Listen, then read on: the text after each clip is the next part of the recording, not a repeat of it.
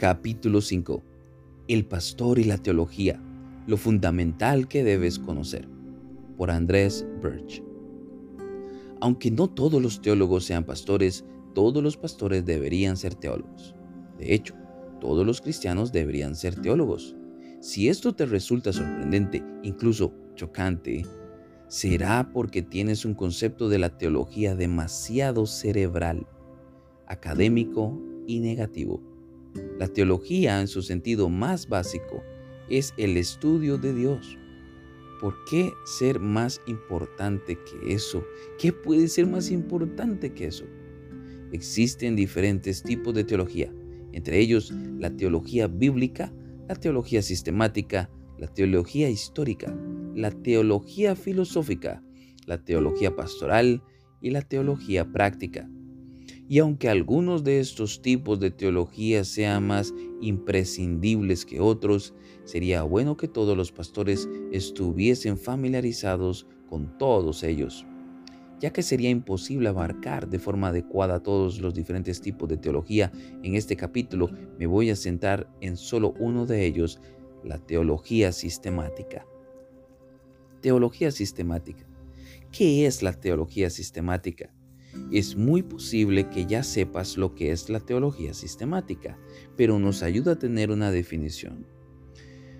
Esta es la sistematización de la enseñanza de la Biblia por temas, el enfoque temático de la teología bíblica. La teología bíblica se centra en, número uno, el desarrollo progresivo de la revelación, o sea, la forma en que Dios fue dando cada vez más revelación a lo largo de los siglos. Segundo, el orden cronológico de los libros bíblicos. Tercero, el hilo conductor de toda la Biblia, Cristo y el Evangelio. La teología sistemática, en cambio, recoge y resume lo que enseña toda la Biblia sobre cualquier tema, independientemente de la línea del tiempo. La teología sistemática, a su vez, se puede dividir en una serie de secciones o apartados. Esto se puede hacer de muchas formas, pero una clasificación bastante sencilla y popular divide la teología sistemática en seis grandes secciones. Número uno, la bibliología, la doctrina de la Biblia misma. Número dos, la teología propiamente dicha, la doctrina de Dios. Número tres, la antropología, la doctrina del ser humano, incluyendo la doctrina del pecado. Número 4, la soteriología, la doctrina de la salvación. Número 5, la eclesiología, doctrina de la iglesia. Y número 6, la escatología, la doctrina de las últimas cosas. Esta división no es perfecta, pero es lógica y sencilla y cubre la mayor parte de la enseñanza de la Biblia. A continuación, voy a aprovechar esa división de la teología sistemática para sugerir algunos aspectos de esta teología que entiendo que todos los pastores deben tener claros. Número uno, la bibliología. Lo que el pastor crea sobre la Biblia determinará lo que crea sobre todas las demás áreas de la teología. Por lo tanto, es fundamental que crea en la inspiración divina de la Biblia, en su infalibilidad e inerrancia, en su autoridad y en su suficiencia, entre todas, entre otras cosas, y que entienda estos conceptos. Si el ministerio pastoral consiste básicamente en la aplicación de toda la palabra de Dios a todo tipo de personas en todo tipo de situaciones, y es así, la bibliología del pastor marcará la diferencia entre un ministro eficaz, edificado sobre la roca de las escrituras y uno edificado sobre las arenas movedizas de las últimas modas. La teología, propiamente dicha. En un sentido, solo hay dos tipos de teología cristiana, uno centrado en Dios y el otro centrado en el ser humano. Casi todas las iglesias reflejan el uno o el otro. ¿Es tu iglesia más teocéntrica o más antropocéntrica? ¿Quién está en el centro del escenario? El pastor fiel será alguien que conoce a Dios, que teme a Dios, que ama a Dios y que quiere ayudar a otros a conocer a Dios cada vez más. Todo eso requiere un estudio consciente y continuo de Dios, la Trinidad, los atributos de Dios, la soberanía de Dios, etc. La voz pragmática del espíritu del mundo de hoy nos animará a ir a lo práctico, a centrarnos en las necesidades reales de la gente, etc. Y la idea de dedicar un montón de horas a leer un libro como La existencia y los atributos de Dios, del puritano Stephen Charnock, nos puede parecer una locura, una pérdida de tiempo imposible de justificar pero quizás sea precisamente lo que necesiten hacer muchos pastores que para salir de la mediocridad espiritual deben permanecer mucho tiempo haciendo esto. Número 3.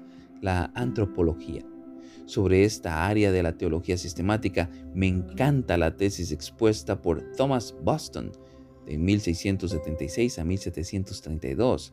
En su libro Human Nature, Its Fourfold State, la naturaleza humana en su cuádruple estado, acerca de que hay que distinguir entre cuatro estados de la naturaleza humana. Número uno, naturaleza humana inocente, Adán y Eva antes de la caída. Número dos, la naturaleza humana caída.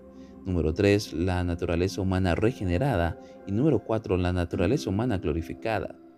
Los cuatro estados son diferentes. Adán y Eva antes antes y después de la caída, el ser humano antes y después de ser regenerado por el Espíritu Santo y el ser humano regenerado antes y después de la glorificación.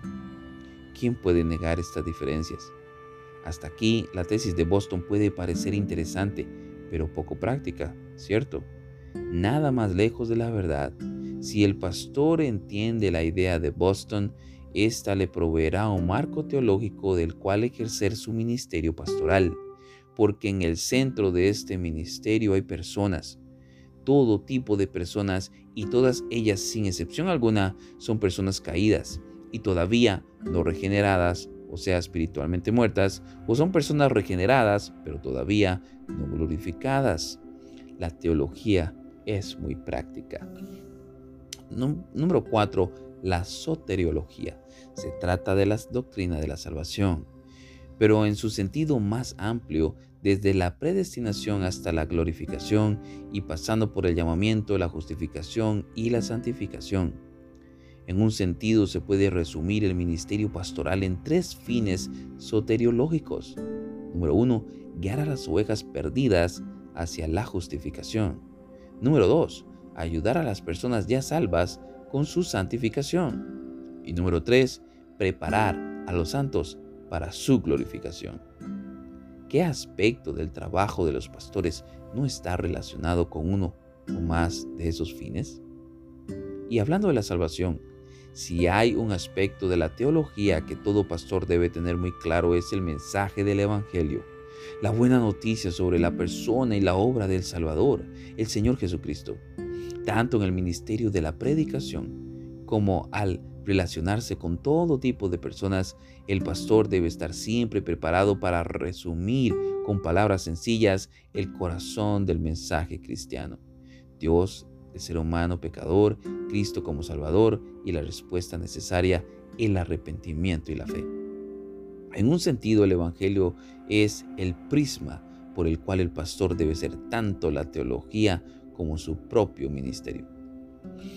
Una visión soterológica salvará a muchos pastores de no ser más que trabajadores sociales religiosos. Número 5. La eclesiología.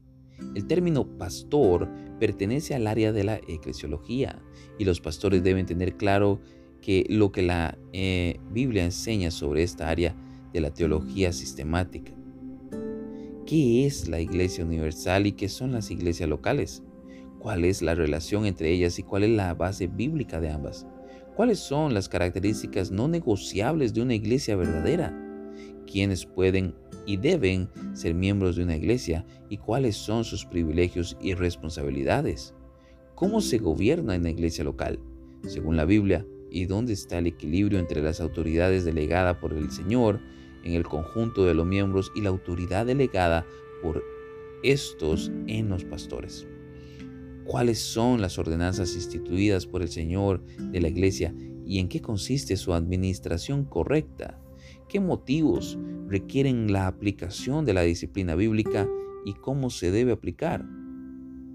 Estas son algunas de las preguntas que los pastores deben estar preparados para contestar.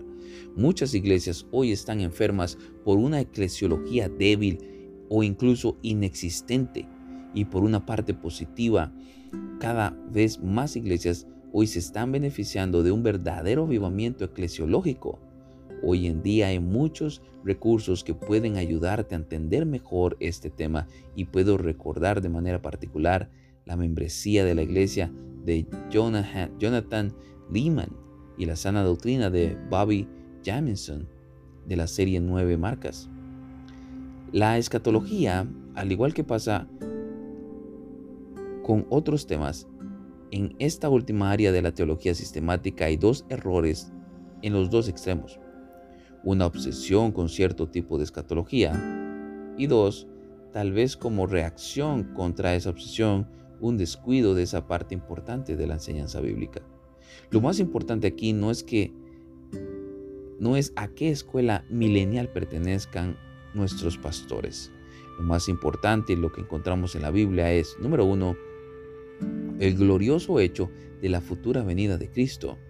Número dos, el consuelo y la esperanza que se derivan de este hecho.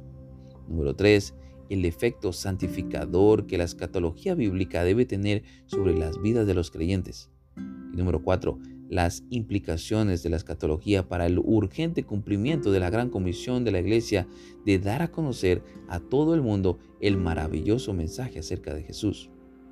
En otras palabras, el fin de la escatología bíblica no es en absoluto picar la curiosidad de nadie o tenernos obsesionados con la búsqueda de posibles cumplimientos proféticos en las noticias de cada día, sino el doble reto de la santificación y la evangelización, o sea, vivir hoy a la luz de mañana.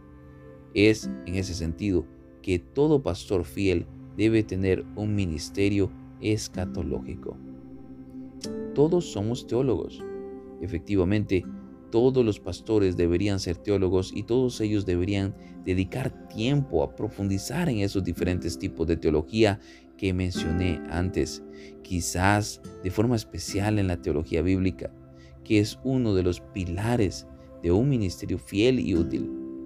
Y en cuanto a la teología sistemática, los pastores deberían tener muy claro qué es y cómo es la Biblia, ser creyentes y pastores más teocéntricos que antropocéntricos, ver y pastorear a todo tipo de personas desde la perspectiva de la antropología bíblica, ver todos los aspectos de su labor pastoral en términos soteriológicos, cultivar y enseñar una robusta eclesiología bíblica y elevar la mirada tanto de creyentes como de no creyentes hacia el Rey que viene pronto, para que el futuro transforme el presente.